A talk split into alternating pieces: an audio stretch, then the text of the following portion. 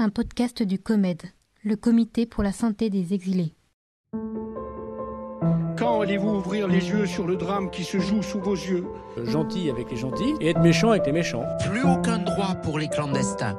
La santé des migrants se mesure avant tout à l'égalité et à la dignité qui leur sont ou non garanties par le pays d'accueil. Qui sont les femmes et les hommes qui s'exilent?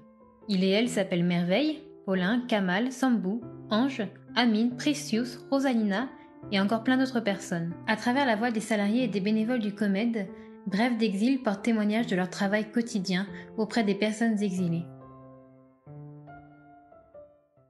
Dans son rapport d'Observatoire 2022 sur la santé des exilés, le COMED constate que chez les patientes et chez les patients concernés par des antécédents de violence, 40% ont subi des violences de genre, 80% des femmes et 19% des hommes.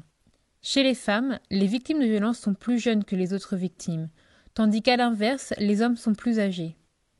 Dans leur pays d'origine, les femmes sont principalement victimes de leur famille, de leurs partenaires ou de leur belle famille, alors que les hommes, quant à eux, sont massivement victimes des représentants de l'État, le plus souvent en prison. Les hommes victimes de violences liées au genre, qui sont reçus au COMED et pour qui le face-à-face avec l'agresseur a lieu dans le cadre d'une détention faisant suite à une arrestation pour motif politique, et le plus souvent victimes de tortures, parmi lesquelles interviennent les violences de genre, notamment des dénudations forcées, des coups sur le sexe, des viols oraux et anneaux, des rapports sexuels contraints avec l'agresseur ou d'autres détenus. Les troubles psychiques graves sont particulièrement fréquents parmi ces victimes et sévères sur le plan clinique.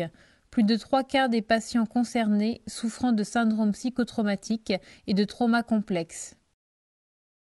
Épisode 3 Une curieuse prescription pour une victime de violence.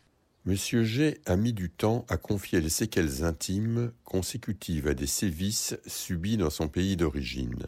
Sa consultation auprès d'un spécialiste a pris une tournure quelque peu déroutante.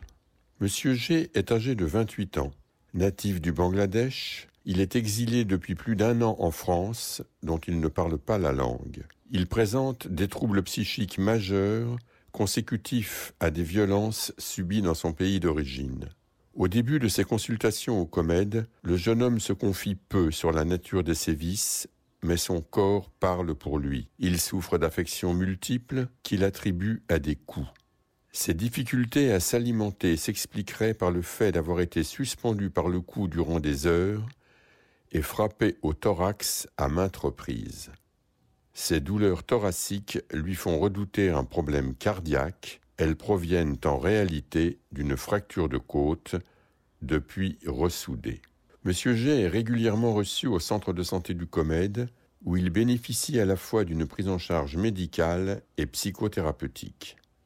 Un certificat récemment établi dans le cadre de sa demande d'asile fait état des violences dont il déclare avoir été victime. Au titre de sa demande, M. G est bénéficiaire de l'assurance maladie et de la complémentaire CMU.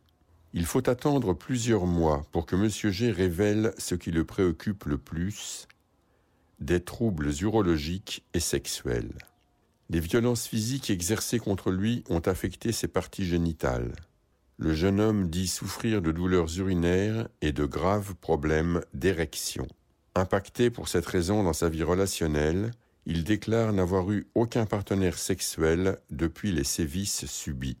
Un examen médical effectué au centre de santé révèle une atteinte des veines du pénis. Le médecin du COMED décide alors d'adresser M. G à un urologue, courrier détaillé à l'appui. Peu après son rendez-vous chez le spécialiste, M. G revient au COMED très mécontent. L'urologue a bien lu le courrier, explique-t-il, mais n'a même pas pris la peine de l'examiner et s'est contenté de lui dresser une ordonnance lapidaire. Sildenafil 25 mg, un comprimé par jour, quantité suffisante pour un mois. Le sildenafil est l'autre nom du Viagra, connu pour être prescrit en cas de trouble de l'érection, mais uniquement en prévision d'un rapport sexuel. Le médecin du COMED expliquera finalement à M. G que cette prise en charge n'était pas adaptée avant de l'orienter à nouveau dans l'espoir d'une réponse adéquate, avec le regret de voir perdurer certaines pratiques expéditives. À la lecture de cette brève, Pascal Chevy, médecin bénévole. Le COMED est une association qui agit pour la santé des exilés et la défense de leurs droits. Les activités sont organisées autour de quatre pôles.